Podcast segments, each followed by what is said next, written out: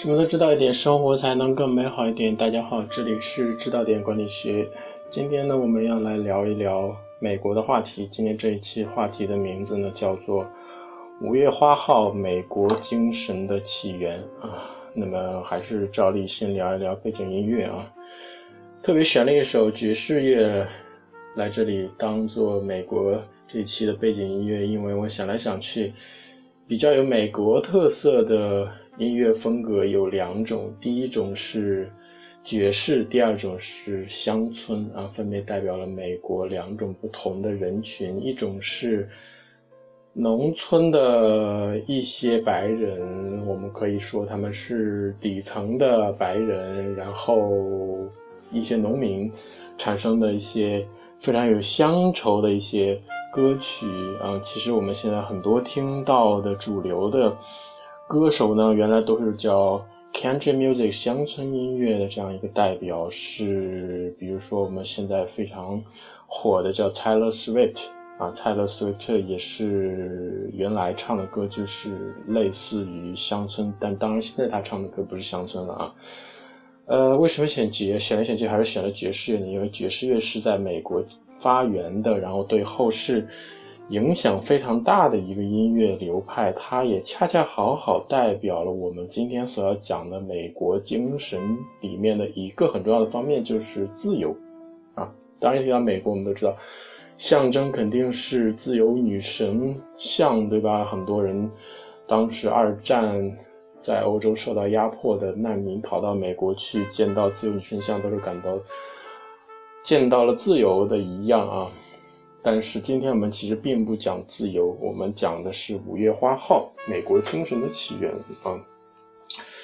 其实美五月花号呢，并不真正，并不是真正意义上的美国的起源。作为一个独立国家的建立呢，其实美国要等到数百年后的独立战争啊，甚至之前美国殖民地开始的，也并不是五月花号，而是哥伦布时代以后就开始了美国的殖民史啊。但是为什么把五月花号作为一个起点？更大的意义上，我想说它是一个精神层面的意义，就是说，你去看美国的殖民史，几乎就是一部我们说叫美国土著民族的血泪史啊。这些以绅士而自诩的英国人呢，从一开始好像就没有打算把土著民族当人，也没有想跟他们做公平交易啊。他们到美洲大陆以后呢，好像就不是原来那个绅士了啊！就我们知道，像这种受压抑的民族，一旦脱离了本性，一旦让他啊抛开了压抑他的这个牢笼，他会变本加厉。就比如我们经常看到的啊，另外一个例子就是日本人，对吧？日本人虽然表面上看起来毕恭毕敬，但是他们的兽性实际上很大的，对吧？嗯，南京大屠杀就不说了，对吧？啊，你就经常看到日本有酗酒，然后酒后然后打架的非常多的啊。英国也一样，就是到新大陆上来了之后，自然没有原来的束缚，所以他们就好像更加要回归原始的野性和欲望啊，想要征服更多的土地，获得更多的金钱。但是北美的殖民地面临一个最大的问题，就是缺少劳动力啊。无论你从名义上拥有多少的土地，你没有人种植，终究是一场空，对吧？所以这些绅士们就想到了一个非常绝妙的主意，就是从非洲去贩卖黑奴。但这个举动在美国伊始就建立了一个隐患，就是关于是否使用这个奴隶的问题啊。后面后世就开始争论不休啊。这进一步的说是南北思想的一个差异啊。北方是呃。资产阶级就是工业阶级，然后南方是种植园主。关于这个问题，就导致了后面美国的南北内战，或者差一点导致了国家的一个分裂。啊，到今天也是这个国家至今是喋喋不休去争论的一个话题啊。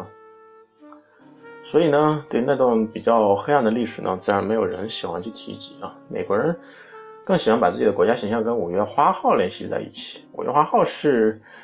一艘非常破旧的运酒船，上面载着是一群失意者，他们中的大部分人都是我们所谓叫清教徒，是被英国国教所不容的异类啊。他们首先是无产者，这一点是毋庸置疑的，因为，呃，你想一个英国的爵士或者是公爵拥有良田、拥有城堡的，自然不会到美洲大陆这一片不毛之地来冒这个风险，对吧？但是这些不如意的人呢，他们所拥有的是一片一种冒险的精神啊，我们可以说叫一片赤子之心啊。他们跟原来的愤世嫉俗者是不一样的，他们对这个世界是抱有希望的，所以他们打算来新大陆来一闯闯一闯，对吧？他们其实大部分人对于宗教是很虔诚的，时刻是把上帝装在自己内心里啊。但是他们跟英国的原来的国教天主教的区别在于呢，他们比较更加回归于内心。认为对上帝的理解不仅仅存在于有限的宗教生活中，而更应该在普通的生活中显示出对上帝的认同。反倒现实中呢，就是用日复一日的辛勤劳作来证明自己的价值，啊，从而为上帝增加荣耀，啊，这也是马克思韦伯的啊新教与资。资产资本主义精神这一本书里所提到的主要内容，我们之前讲过一期这个话题啊。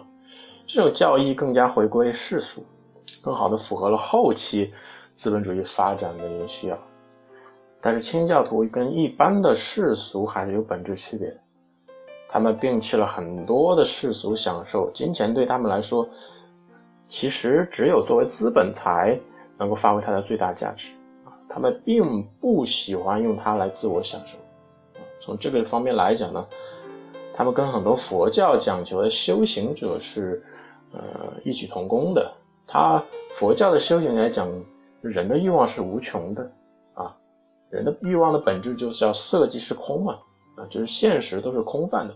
人的唯一的价值是在日常生活的不断的过程中是求得精进，不管你是我们讲是砍柴的樵夫还是读书的士子。只有精进能够使你脱离低级趣味，能够使你在不断前进的过程中找回自我。五月花号对于美国精神的开创性价值还在于他们在船舱里建立的五月花契约。啊，这个契约的基本内容就是人们本着一个平等的原则开始建立契约。啊啊，以便他们到了殖民地之后能够维持一个最基本的秩序啊。这个举动虽然很简单啊，但是它的意义是非常重大的，因为这基本上是我们人类第一次以理性精神自我约束，然后去做一个国家的契约，甚至这个举动契合了数，我们不说数百年嘛，就一百多年以后，欧洲启蒙运动几个呃先贤对于理想社会开端的一个想象，比如说。卢梭的社会契约论啊，里面提到了社会开始是以人们之间缔结契约，然后放弃自己的一些权利，然后建立社会这样一个方式去起源。其实霍布斯的利维坦也是这样去讲的啊，所以这是一个非常理想的开端啊。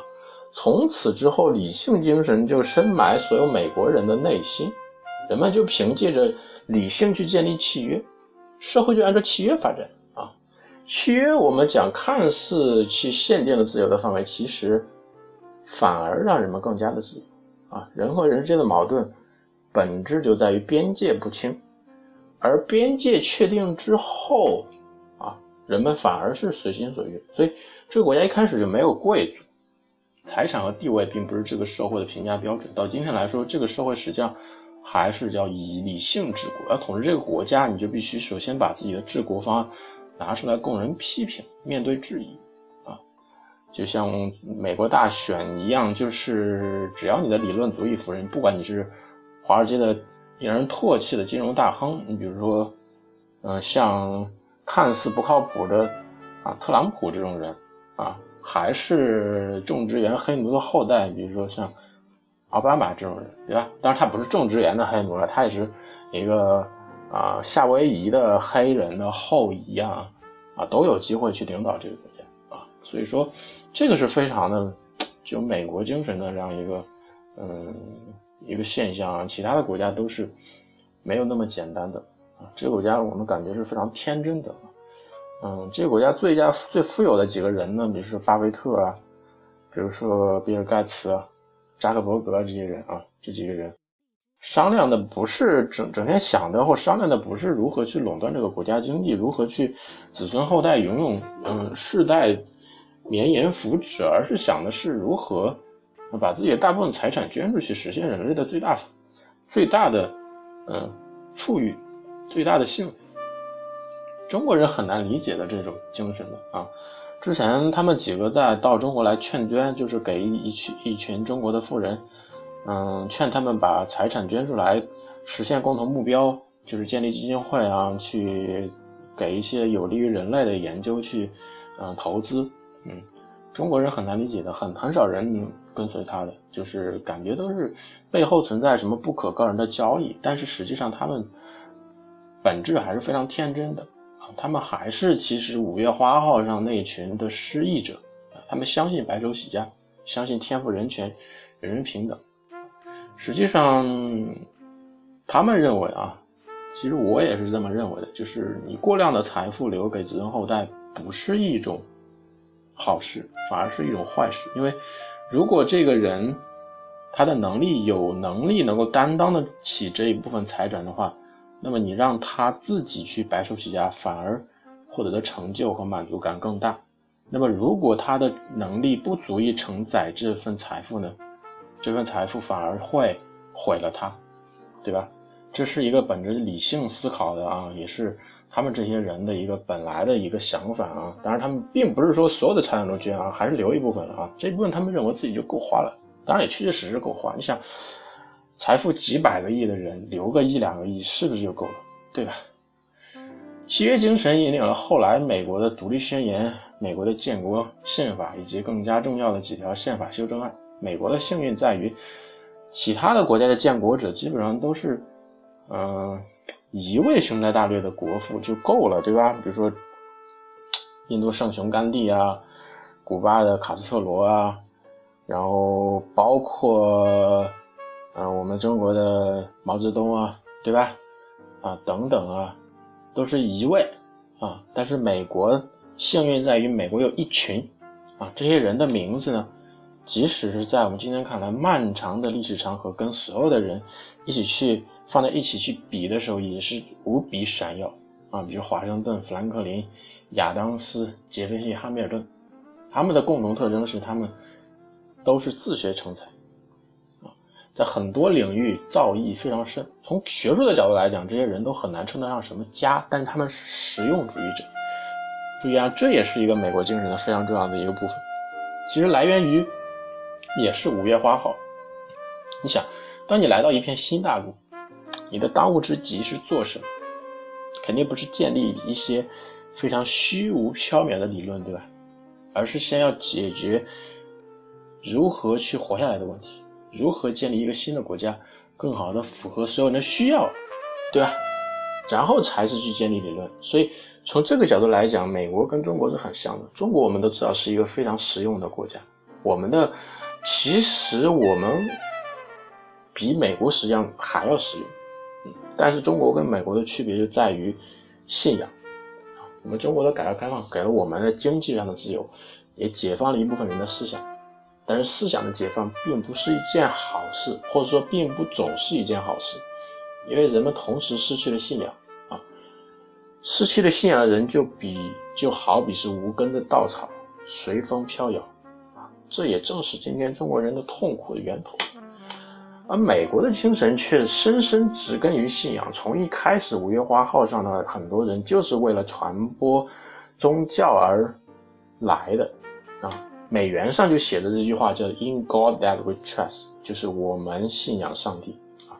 五月花号带来的信仰和实用，其实奠定了今天美国人所有的一切。如果你想象想象一个美国精神。想象一个美国人，就还是它本质还是五月花号那个非常实用的讲究，然后有点诗意的白手起家的这样的一群啊。好，呃，今天的美国精神的起源五月花号呢，就聊到这里。什么都知道一点，生活才能更美好一点。我们下一期再见。